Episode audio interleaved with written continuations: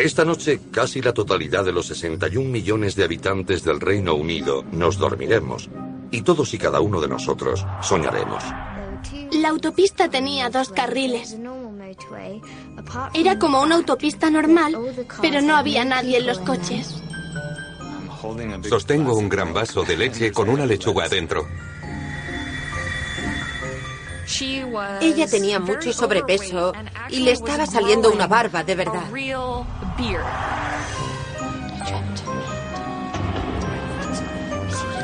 Es un mundo extraordinario lleno de placer y dolor. Bajé del cielo a una especie de maravilloso... Tenía miedo de que me apuñalaran y me estrangularan. Pero la razón de nuestros sueños es uno de los grandes misterios de la ciencia. No conozco a nadie a quien no le fascinen los sueños. Son sucesos extraordinarios de nuestra vida. La ciencia está empezando ahora a revelar las insólitas complejidades de este mundo secreto. ¿Por qué la madre naturaleza activa de esa manera el cerebro, paraliza el cuerpo, nos activa sexualmente y nos obliga a ver esas cosas que llamamos sueños? ¿Por qué hace eso la madre naturaleza? Mucho de lo que creíamos saber sobre los sueños parece estar equivocado. Tal vez la humanidad no existiría si no hubiera pesadillas.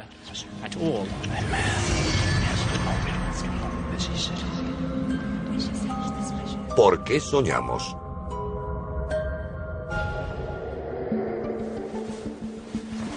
¿De dónde proceden nuestros sueños?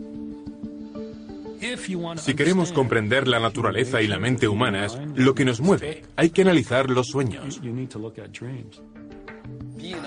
¿Tienen significado nuestros sueños? Sabemos intuitivamente que nuestros sueños tienen algún sentido. A todos nos fascinan los sueños.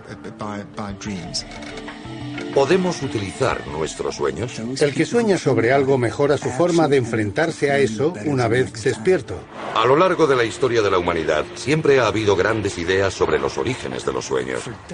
Durante décadas se pensó que los sueños eran cosas muy espirituales. Se decía que eso de los deseos sexuales ocultos eran tonterías. Hace mucho que los científicos creen que los sueños tienen un propósito. Los sueños son responsables de dos premios Nobel, de la invención de un par de medicamentos importantes, de otros descubrimientos científicos y de las artes visuales.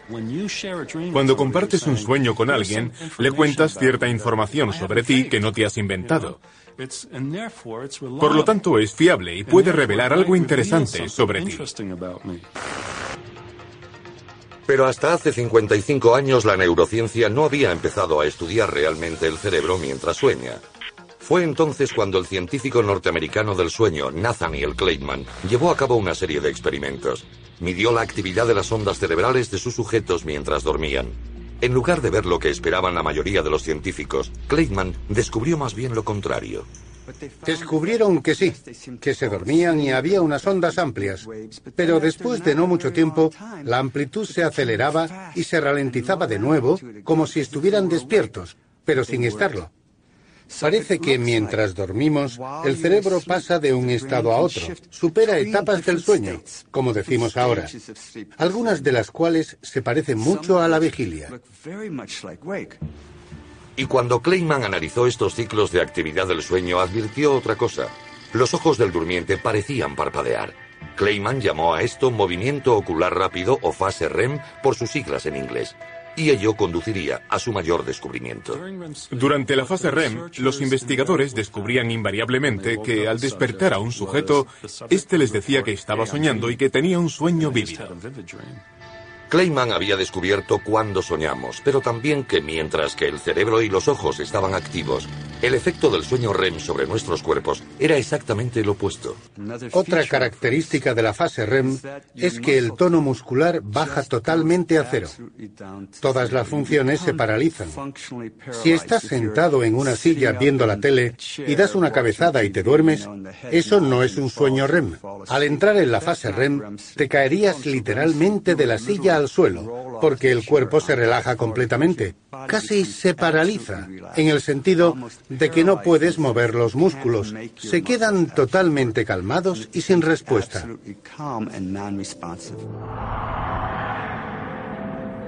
Clayman y su equipo habían dado el primer paso para explicar nuestros sueños, pero serían necesarios experimentos mucho más atrevidos para penetrar aún más en el secreto del mundo onírico.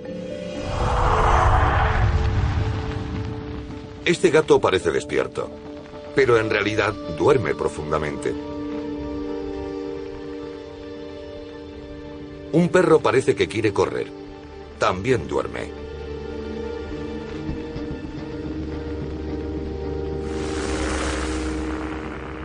Para poder ver estas imágenes se intervino quirúrgicamente a los animales. Los científicos extrajeron la parte del cerebro que paraliza los músculos durante la fase REM. Al hacer esto, lo que vemos especialmente con los gatos es que pueden caminar durante el sueño REM y su comportamiento no es aleatorio ni caótico. No están haciendo cosas incoherentes. Parece que adoptan la conducta que les gusta, como perseguir una presa o jugar con un ratón. Por tanto, suponemos que eso es lo que sueñan cuando entran en la fase REM. Pensamos que eso es lo que sucede. Estos experimentos dieron a los científicos una perspectiva mayor del mundo onírico de los animales. Reproducir operaciones tan radicales con humanos era impensable. Pero los investigadores continuaron buscando la manera de observar a las personas mientras revivían sus sueños. Una rara enfermedad cerebral ofrece una solución factible. No, yo no soy una persona agresiva. No, no es nada agresivo. Pero sí lo es cuando... Es como lo de Jekyll y Mr. Hyde. Sí, le dije, Tommy, para, para, para. ¿Qué estás haciendo? Y él contesta, estoy recogiendo al loro. Yo dije, ¿qué? Y él, que estoy recogiendo al loro. Y ni siquiera recuerda lo que me ha dicho. No. Tom y Tina Corsley llevan 42 años casados. Hace tres años Tom se jubiló de su trabajo como director de un vivero y entonces empezó a provocar alborotos en el dormitorio. Yo le decía que había que ir al médico para solucionar esto porque me tenía que ir de la cama rápidamente. Creo que me ponía a correr y patalear y que movía los brazos sin control. No sabía qué iba a hacer. Se ponía agresivo. Tom empezó a contar sus sueños y había uno que le volvía particularmente activo durante la noche.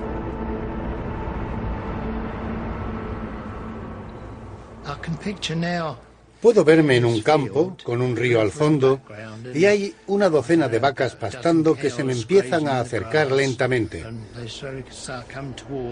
Hay una valla muy alta alrededor, y yo voy retrocediendo hasta ella para quitarme de en medio. Pero ellas siguen acercándose. Intento saltar la valla, pero no hay manera. Las vacas siguen acercándose y empiezan a empujarme. Mientras sueña, Tom forcejea en la cama. Es horrible. Grita y se pone a gritar hecho una furia. La otra noche tiró la cómoda y no se dio ni cuenta, pero todo salió volando. ¿Verdad? Sí. Todo. La lámpara, el reloj, las pastillas y él ni se despertó. Es horrible. ¿Por qué lo hace? Tom padece una extraña dolencia cerebral llamada trastorno del sueño REM. El doctor John Snirson es uno de los mayores expertos europeos en este mal. Es muy típico en los trastornos conductuales del sueño REM. Empieza con movimientos que la pareja considera un poco extraños, pero nada especiales, pataleando por una pesadilla, por ejemplo, pero cada vez se hacen más frecuentes e intensos y puede resultar peligroso para la pareja y para el soñador, que podría caerse de la cama y hacerse daño. De hecho, mucha gente con esta dolencia acaba durmiendo en una habitación totalmente vacía. Saca las mesillas, las lámparas y tapan las aristas de las esquinas porque podrían herirse. Terminan casi en una celda acolchada. Este trastorno está provocado por una destrucción gradual de una parte del tronco encefálico denominada puente. El puente controla los músculos durante el sueño REM y su degeneración precede en algunos casos a la enfermedad de Parkinson. Algunos enfermos con una forma más grave de esta afección muestran sueños muy vívidos. Como se ve en este vídeo, un durmiente da una calada al sensor de su dedo, soñando que es un cigarrillo.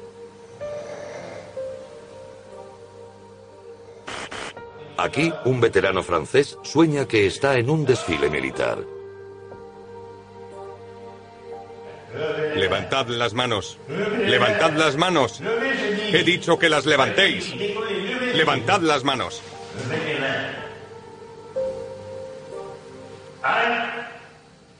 Otro paciente soñaba que entraban animales en la habitación y cuando se despertaba estaba en la repisa de la chimenea y le costaba bajar de ahí. No sabía cómo se había subido. Debía tener mucha agilidad y estar muy motivado para llegar hasta allí. Solo una pequeña parte del cerebro impide que reproduzcamos nuestros sueños.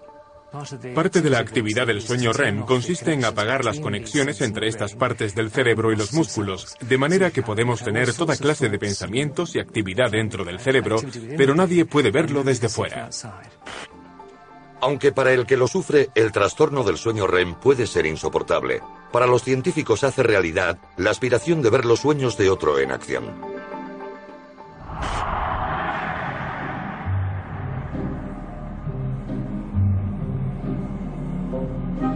Tras 55 años ahondando cada vez más profundamente en el cerebro dormido, la ciencia del sueño más avanzada está cambiando drásticamente nuestra comprensión de los sueños.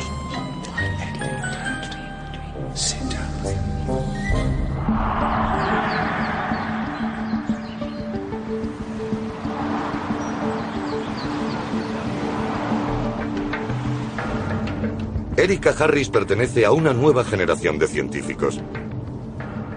Mientras casi todos los demás se enfrentan a la hora punta para volver a casa, ella llega al trabajo en la Universidad de Boston, el centro del mundo de este etéreo campo.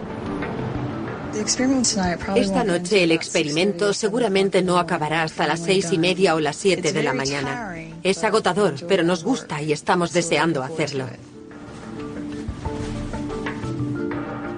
También llega su conejillo de indias, Ross, un estudiante de 19 años que ha venido a dormir mal durante una noche. Hola. Soy Ross. Hola, Ross. La finalidad de las próximas ocho horas es evaluar el periplo emocional que va a emprender Ross esta noche mientras sueña. Esto es para medir los distintos movimientos musculares que pueda hacer con los ojos o la barbilla. Tenemos que medir las ondas cerebrales porque eso nos dará una imagen distinta. Son diferentes según la fase de sueño en la que entra una persona. Los investigadores registrarán todas las ondas cerebrales y movimientos de la noche. Ross llevará 26 electrodos distintos esta noche. Nos haremos una idea bastante buena de todo lo que le suceda mientras duerme. A pesar de tanta tecnología, solo hay una manera de saber si Ross está soñando. Dulces sueños.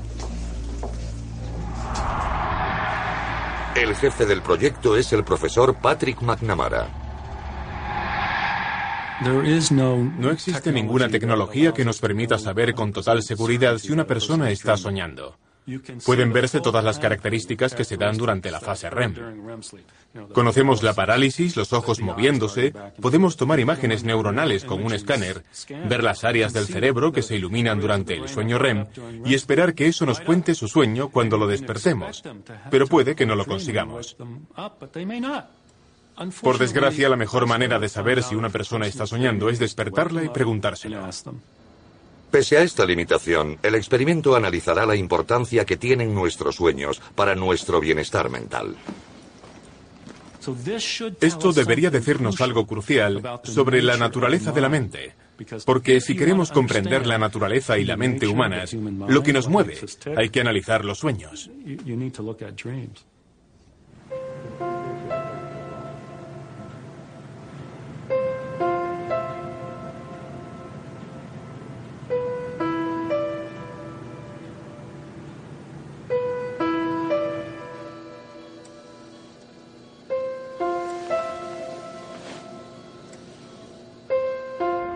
Son las 11 de la noche en los laboratorios del sueño de Boston y Ross se ha ido a dormir. Pero será una noche larga y difícil. Nuestro sueño se divide en ciclos de 99 minutos. Los dos primeros consisten en un sueño profundo en el que el cerebro se muestra inactivo. Después alternamos entre el sueño REM y el sueño sin REM. Con este monitor esperamos que entre en las distintas fases del sueño y queremos que complete su ciclo antes de despertarlo. Ross ha entrado en el primer ciclo de sueño REM, donde sabemos que tienen lugar los sueños.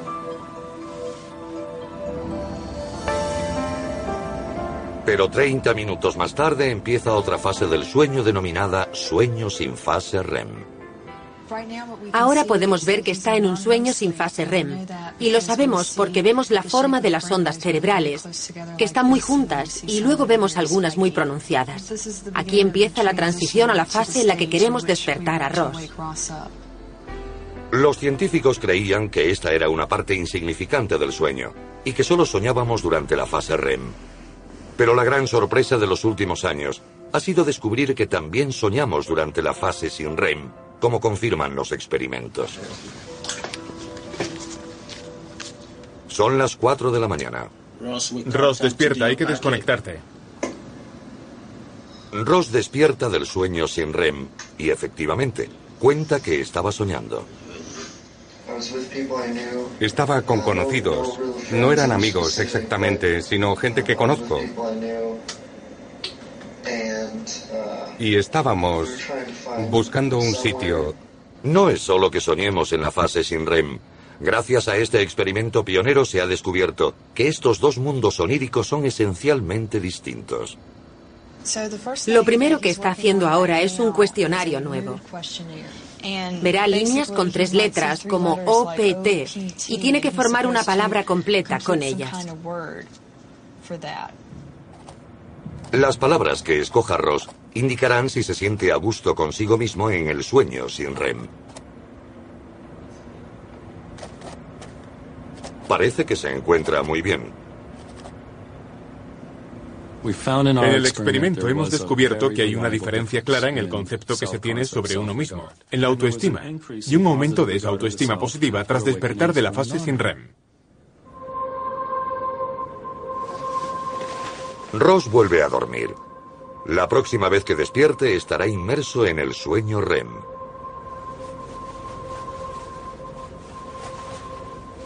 Las 5 de la madrugada. Ross, debes despertarte.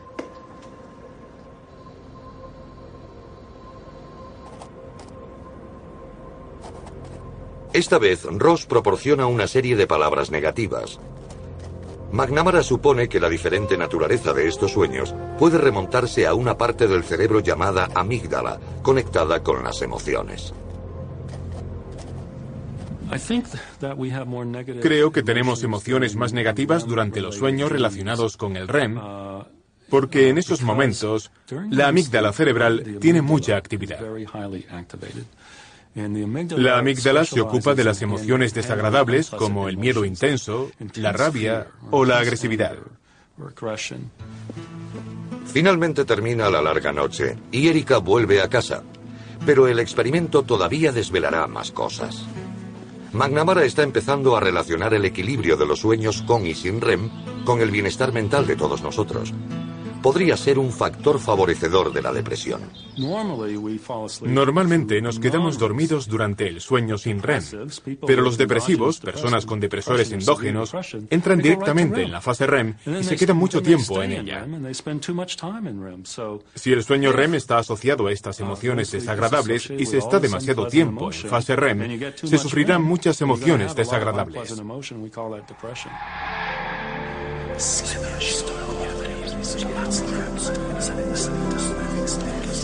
Décadas después del descubrimiento del sueño REM, los científicos empiezan a comprender hasta qué punto los sueños condicionan nuestra vida durante la vigilia.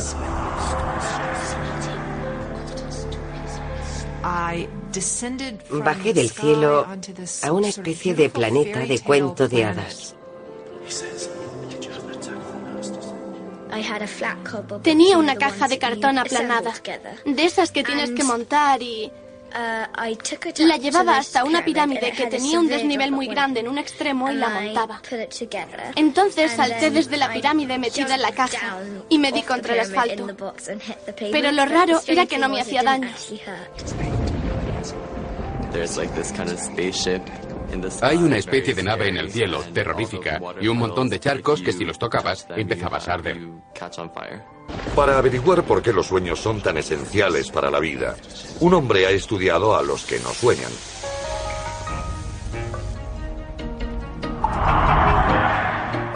Cuando he preguntado a pacientes que han sufrido una hemorragia cerebral si sueñan, frecuentemente me encuentro con que en un principio no están seguros, pero los días siguientes, como prestan atención a sus sueños, me dicen con mayor seguridad que ya no sueñan. Muchos de nosotros creemos que no soñamos. En realidad la mayoría lo hacemos, pero no recordamos los sueños. Pero el profesor Mark Solms ha dedicado la mayor parte de su carrera a despertar a los pocos individuos que realmente no tienen sueños. Después de sufrir una hemorragia cerebral hace tres años, Heather Jones ha tenido esa experiencia. Antes del derrame yo soñaba mucho. Pero después de que me ocurriera, al irme a dormir me quedaba literalmente en blanco. Era como si estuviera ausente durante un tiempo. Durante el sueño o cuando me despertaba no tenía la misma sensación que cuando soñaba. No recordaba los sueños y no tenía conciencia de haber soñado. La hemorragia cerebral afectó a una parte del cerebro de Heather denominada lóbulo parietal. Solms piensa que es ahí donde se fabrican los sueños. Las personas con un daño parietal, como el que sufrió Heather, suelen dejar de soñar completamente en las primeras fases posteriores a la lesión. Eso se debe a que el lóbulo parietal tiene la finalidad de combinar los sentidos, el oído, la vista y el tacto. Todos se reúnen ahí y el espacio imaginario en que vivimos mientras soñamos se genera en esa parte del cerebro, de manera que si está dañada no podemos soñar. Esta pérdida del sueño ha tenido consecuencias extenuantes que Heather conoce muy bien. Aunque me dormía fácilmente, no tenía lo que llamaría un sueño de buena calidad. Por la noche me despertaba varias veces y no tenía un sueño continuado. Cuando me despertaba, seguía sintiéndome cansada. La relación entre dormir y la incapacidad de soñar es lo que estoy investigando ahora. Nuestros hallazgos preliminares sugieren que al menos los pacientes que no sueñan se duermen con mucha facilidad, pero no paran de despertarse durante la noche, sobre todo durante el sueño REM. Es como si se despertaran cuando esperaríamos que estuvieran soñando. Por raro que parezca, Solms sugiere que los sueños podrían ser una forma de mantenernos dormidos. Solms ha descubierto que otra parte del cerebro que genera el impulso y la motivación también está activa mientras se sueña.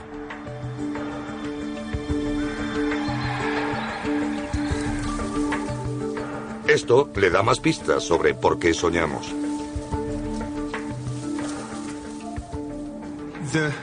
El hecho de que esta parte del cerebro tenga tanta actividad durante los sueños sugiere que, como mínimo, podemos decir que los sueños comportan algún tipo de búsqueda motivada. Buscamos algo en los sueños. Es posible que en el desarrollo del sueño nos encontremos vagando por un extraño paisaje buscando algo. Quizá es así como se expresa. Solms cree que esta actividad simboliza la búsqueda de respuestas. Lo más probable, porque es una explicación más general, es que nos estemos enfrentando a algún tipo de problema en sueños y tratemos de encontrar la solución a alguna preocupación que tengamos en ese momento. Eso implica una especie de búsqueda. En su momento, Heather se recuperó y pudo disfrutar de los sueños otra vez más.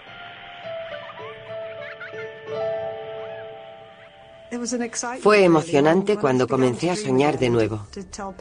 Se lo conté a todo el mundo, a mi pareja y a mi fisioterapeuta, porque pensaba que nunca volverían. Si eres consciente de que has soñado, eso te ayuda a sentir que has dormido bien esa noche. Y así es como me siento. La ciencia ha desvelado que los sueños pueden tener muchos propósitos y dormir bien durante la noche es una manera de buscar soluciones. Incluso puede que sean un modo de conservar la salud mental.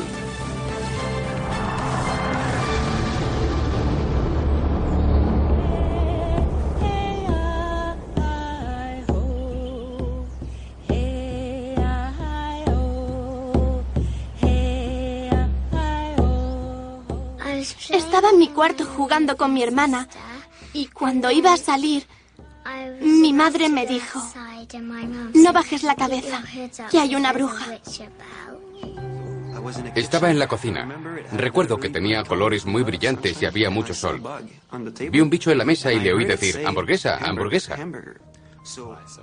Despegué y empecé a volar y a ir cada vez más deprisa. Y me di cuenta de que era un electrón dentro de un circuito moviéndome a la velocidad de la luz. Aunque la ciencia ha comenzado a desvelar muchos de los misterios de los sueños, hay una pregunta que se resiste a ser contestada. ¿Significan algo los sueños? Mi interés científico por los sueños es porque quiero comprenderlos. Son muy interesantes y emocionantes. ¿Hay algo más interesante y fascinante psicológicamente que los sueños? Sabemos intuitivamente que nuestros sueños tienen algún sentido. A todos nos fascinan los sueños.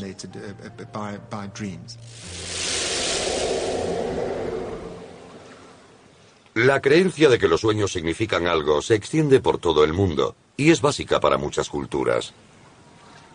En los profundos bosques del norte de Canadá, a orillas del lago Sasaginikak, vive el pueblo Itiquemec. La interpretación del significado de los sueños es esencial para sus creencias. Los sueños nos ayudan a trabajar juntos y compartir nuestra sabiduría. Cuando enfermo necesito una medicina y me la tomo. Lo mismo pasa cuando tenemos un problema y contamos nuestros sueños. Es como una medicina para nosotros. Los Itiquemec se reúnen en su círculo del sueño de la mañana, en el que comparten sus sueños, y los ancianos recurren a la tradición para contar lo que podrían significar. En mi sueño vi que el río se desbordaba. Crecía y crecía. Y entonces vi a mi hijo en lo alto. Marian es la más anciana y la que tiene más experiencia en la interpretación de los sueños. El agua creciendo representa la enfermedad. Hay un alma enferma. En el círculo del sueño, Pauline relata un segundo sueño sobre su hijo Iván, que es drogadicto.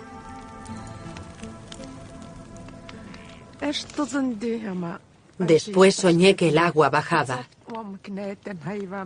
Vi a mi hijo de nuevo al nivel del agua diciéndome adiós con la mano y grité, Iván. El bajo nivel del agua significa que Iván superará la adicción a las drogas y que será muy feliz.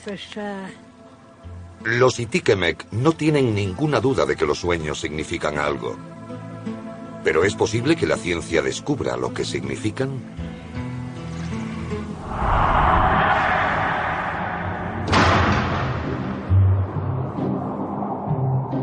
A lo largo del siglo XX, muchos psicólogos encabezados por Sigmund Freud creyeron que los sueños eran símbolos de nuestro subconsciente que teníamos que interpretar.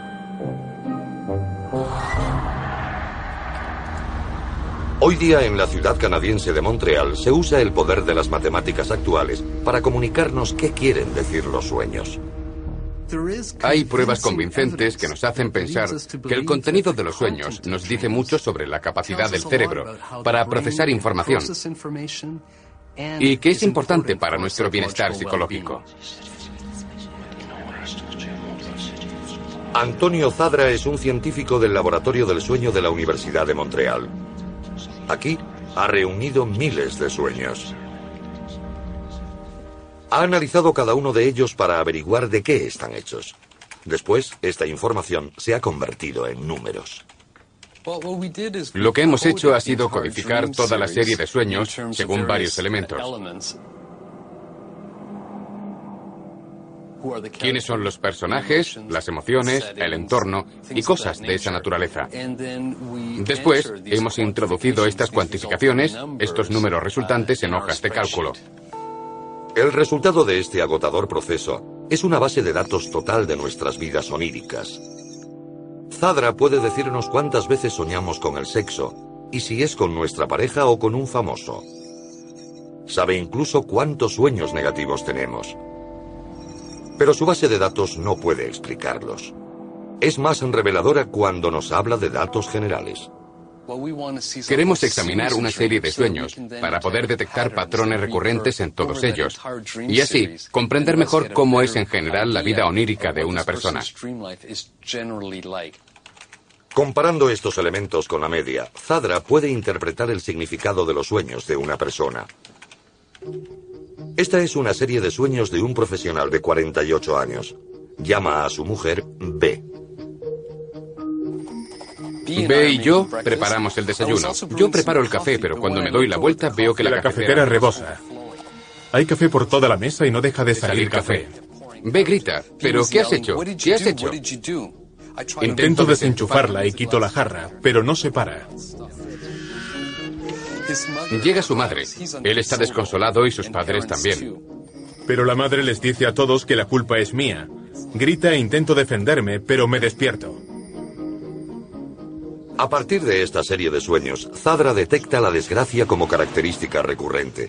Intento mover el coche y las ruedas no dejan de girar. Bess está enfadando y me dice que queda mucha nieve. Salgo de nuevo, pero todo está bien. Vuelvo a entrar, pero nada, las ruedas no dejan de girar.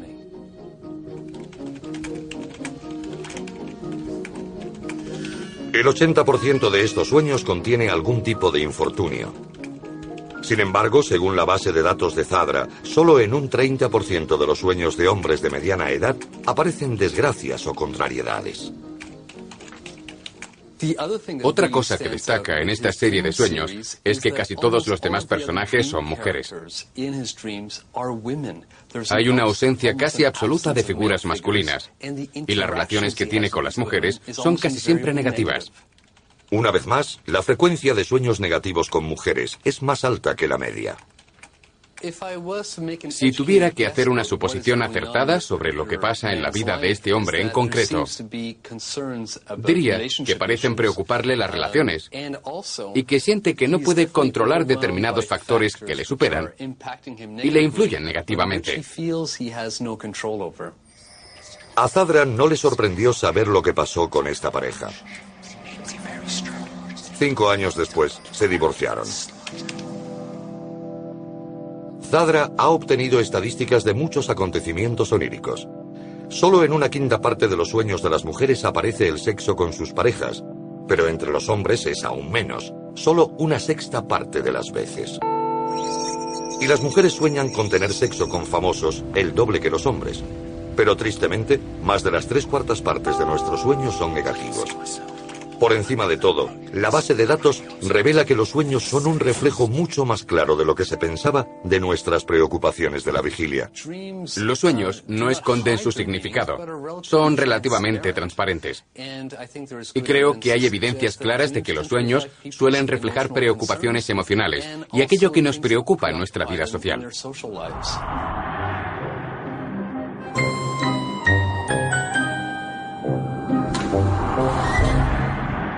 Los sueños no solo tienen significado, son el origen de algunos de los grandes momentos de genialidad de la historia de la humanidad y han llegado a cambiar el mundo. Los sueños son responsables de dos premios Nobel, de la invención de un par de medicamentos importantes y otros descubrimientos científicos, de muchos acontecimientos políticos y de innumerables novelas, películas y obras visuales. Han tenido mucha importancia para nuestra sociedad. La profesora Deirdre Barrett de la Universidad de Medicina de Harvard ha estudiado cómo los sueños pueden ayudarnos a resolver problemas que nos resultan imposibles cuando estamos despiertos. Podemos ver las cosas con mucha más claridad cuando pensamos en ellas en sueños y también nos ayuda a verlas desde fuera. Las asociaciones son más libres, más intuitivas y menos cuadriculadas.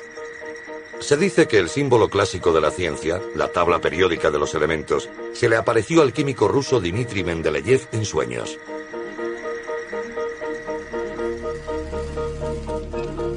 En 1844, el inventor estadounidense Elias Howe intentaba diseñar su primera máquina de coser, pero no sabía cómo colocar la aguja. Una noche, soñó que lo atacaban unos salvajes con lanzas. Se despertó aterrorizado, pero lo último que vio fue que todas las lanzas tenían un agujero en la punta y comprendió que ahí era donde tenía que poner el ojo de la aguja de una máquina de coser. Esta extraordinaria creatividad puede encontrarse también en la literatura. La historia de Frankenstein fue soñada por Mary Shelley. Esta capacidad de aprovechar los sueños para resolver problemas no es solo privativa de los genios. La mayoría de nosotros también puede hacerlo.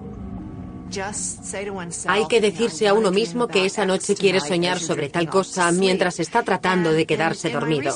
Según mi investigación, el 50% de la gente puede hacerlo si practicas durante un tiempo y alrededor de la mitad encontrará una respuesta satisfactoria para el tema en cuestión.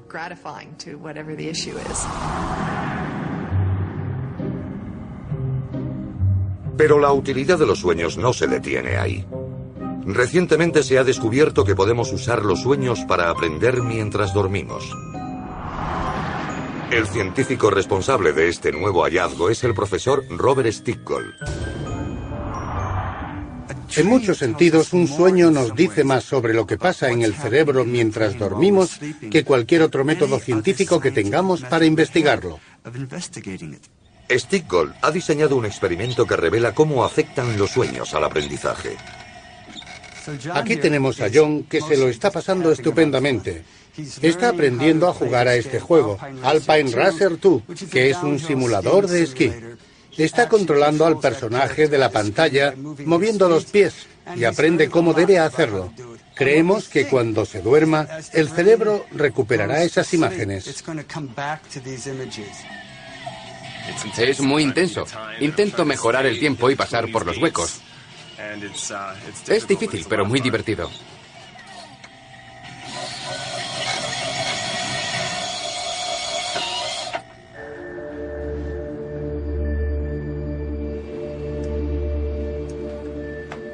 Cuando John se ha dormido, Stickgold lo despierta en mitad de la noche para ver cómo han cambiado sus sueños.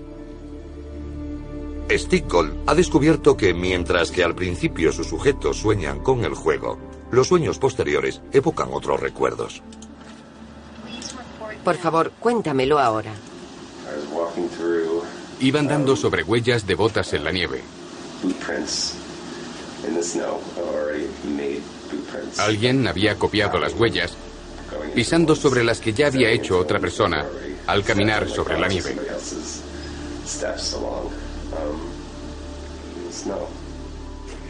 La imagen que tiene es la de caminar sobre la nieve pisando las huellas que él u otra persona ha dejado antes.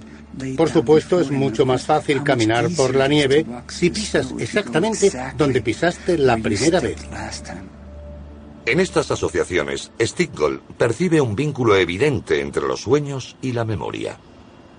Me imagino que lo que ocurre es que el cerebro no solo está prestando atención al juego, sino que intenta preguntarse cómo es, qué otros recuerdos parecidos tiene. Piensa en la nieve y en caminar por ella, y me imagino que el cerebro se dice, cuando vuelva a esquiar, debo intentar hacerlo exactamente como lo hice la última vez.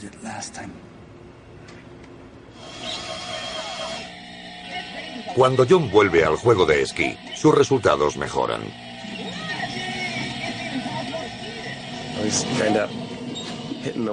Antes me chocaba contra la pared que aparece en esta parte. A ver si ahora la esquivo. ¿Sí? Me ha salido muy bien. Y esta mejoría demuestra que los sueños son fundamentales para nuestra forma de aprender. Sabemos que mejoran cuando juegan de nuevo, y en otros estudios hay evidencias de que los que sueñan con una dificultad consiguen superarla mejor la siguiente vez que la encuentran. Stiggold cree que al soñar tenemos experiencias nuevas que afectan a los recuerdos anteriores y que es así como aprendemos. Quizás lo más importante que hacemos con los recuerdos es no almacenarlos tal y como sucedieron, sino descomponerlos y averiguar la importancia de lo sucedido y cómo se relaciona con todo lo que haya ocurrido en el pasado. Descubrir lo que eso significa para el futuro para lo que vamos a hacer mañana, dentro de un mes o de un año, y aprender cómo usar esa información. En cierto sentido, lo más brillante que el cerebro humano es capaz de hacer es esa extracción y creación de significados.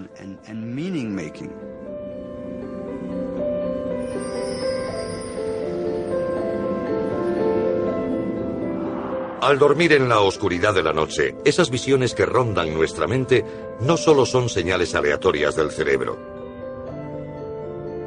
Tienen una finalidad. La ciencia ha demostrado que hay una importante conexión entre los sueños y los recuerdos. Pero además de ese aspecto beneficioso, todos sabemos que los sueños tienen otra cara. Fuera está oscuro. Parece que llueve. Es inquietante y da miedo. Y hay como una nave espacial. Veo un brazo con unas cadenas enormes y una lápida llena de jeroglíficos. Un hombre sale de una pared que hay detrás de la cama. La atraviesa como si nada y me coge por los pies y empieza a tirar de mí para sacarme de la cama. Y yo intento agarrarme a ella mientras dice cosas horribles que me asustan mucho.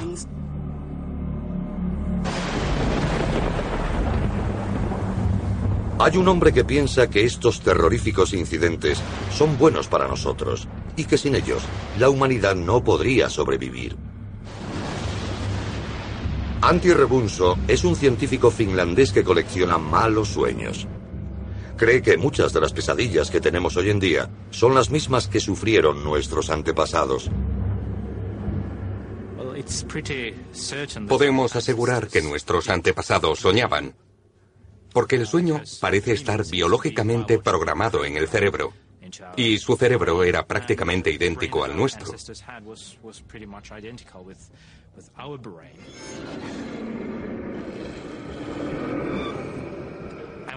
Sabemos que nuestros antepasados vivían en un entorno lleno de peligros letales. Lo que ha llevado a Rebunso a esta conclusión es su estudio de las pesadillas infantiles.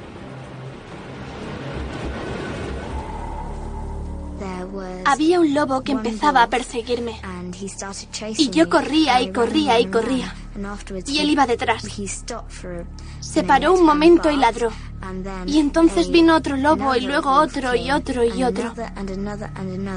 Y al final había una manada entera de lobos con dientes largos y con mucho pelo. Y eran grandes, muy grandes. Me daban miedo y me perseguían. Según Rebunso, hemos heredado estos sueños poblados por animales salvajes y monstruos por una razón. Son ensayos de la lucha cotidiana por la supervivencia. La naturaleza de las pesadillas es que contienen sucesos amenazadores simulados.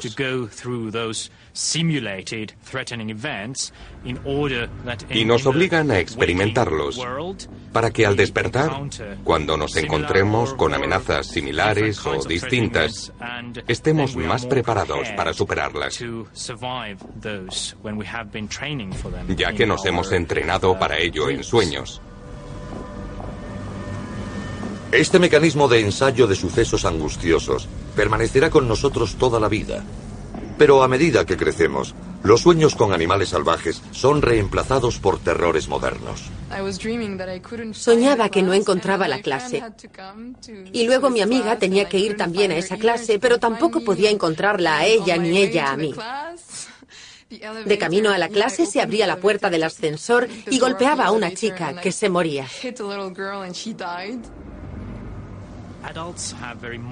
Los adultos tienen pesadillas muy modernas, como perder la cartera, tener un accidente con el coche y cosas así.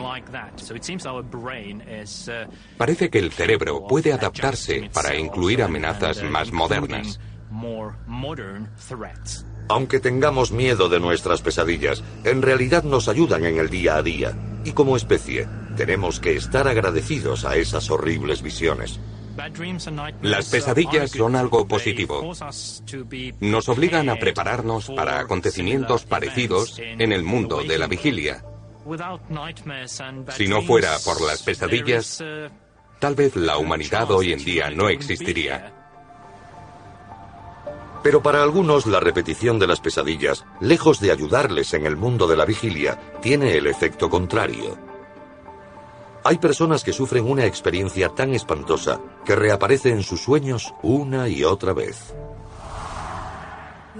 La única pesadilla que he tenido regularmente cuando volví del hospital era que estaba atrapada, como en el hospital. Sentía que mis brazos estaban así, mis piernas así. No podía moverme, no podía mover nada y tampoco hablar. Y él venía siempre y estaba a mi lado. Las pesadillas de Sarah Michael fueron provocadas por sucesos en su vida de vigilia. Empezaron después de que la relación con su expareja acabara dramáticamente. Yo estaba sentada y él estaba muy normal.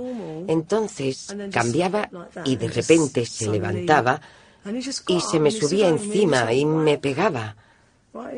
Aquí allí, como... Es muy difícil recordar exactamente cómo lo hacía. Solo recuerdo a una persona muy grande y amenazadora sobre mí y que el bebé estaba allí y empezaba a llorar. Al primer golpe noté que algo se rompía y supe que algo iba mal, pero no sabía qué. Gritaba de dolor y me caía al suelo.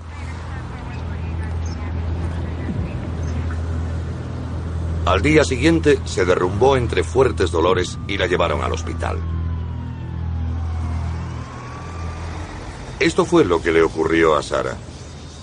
Y sus sueños, en lugar de procesar y disolver sus recuerdos, solo han servido para reforzarlos. Con cada pesadilla, los traumáticos recuerdos empeoraron cada vez más hasta que reaparecieron también mientras estaba despierta. Iba conduciendo. Miré por el retrovisor y me pareció que iba detrás de mí en el coche que me seguía. Sabía que no podía ser él, pero mi mente me decía que era él, aunque sabía que no podía ser. Tuve que parar el coche y aparcar porque no podía respirar. Pensé que si no paraba me estrellaría.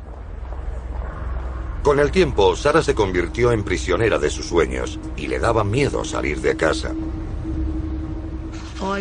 Me convencí de que estaba loca. Tomaba de todo porque no podía dormir y fui al médico a decirle que estaba loca. Tras tres años de terror, finalmente le diagnosticaron un síndrome de estrés postraumático. Después de muchos meses de tratamiento, se liberó de sus pesadillas. Cuanto más hablaba de ello, menos me asustaba. Así que hablamos mucho y no me daba tanto miedo. Cuando hablamos todo lo que debíamos hablar, ya no era tan fuerte y me sentía cada vez más segura. Ahora lo he podido contar sin angustiarme ni sentir palpitaciones. No me sudan las manos. No me siento traumatizada. Simplemente es algo que sucedió y que ya no sucede. Ha pasado. Ha terminado.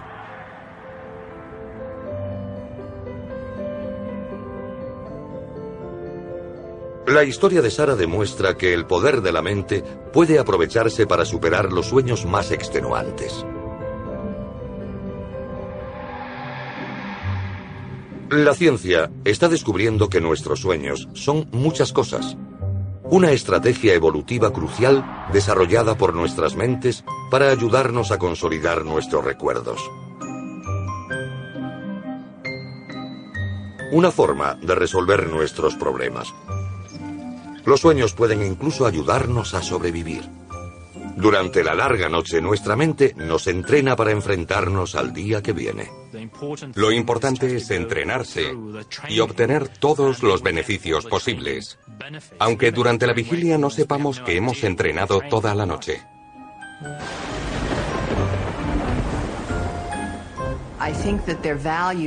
Creo que su valor reside en que son un modo muy distinto de pensamiento. Son un modo de pensar mucho más intuitivo y visual. Y en nuestra cultura dedicamos mucho tiempo a un modo de pensamiento lógico y lineal. Su beneficio principal consiste en presentar un punto de vista distinto a como normalmente afrontamos las cosas. Nuestro cerebro intenta averiguar la importancia y el significado de los acontecimientos del día, cómo encajan con acontecimientos del pasado y qué significan con respecto a posibles acontecimientos del futuro. Y si ese procesamiento es práctico, nuestros sueños nos hablan de lo que es importante para nosotros y sobre el significado de los acontecimientos de nuestras vidas.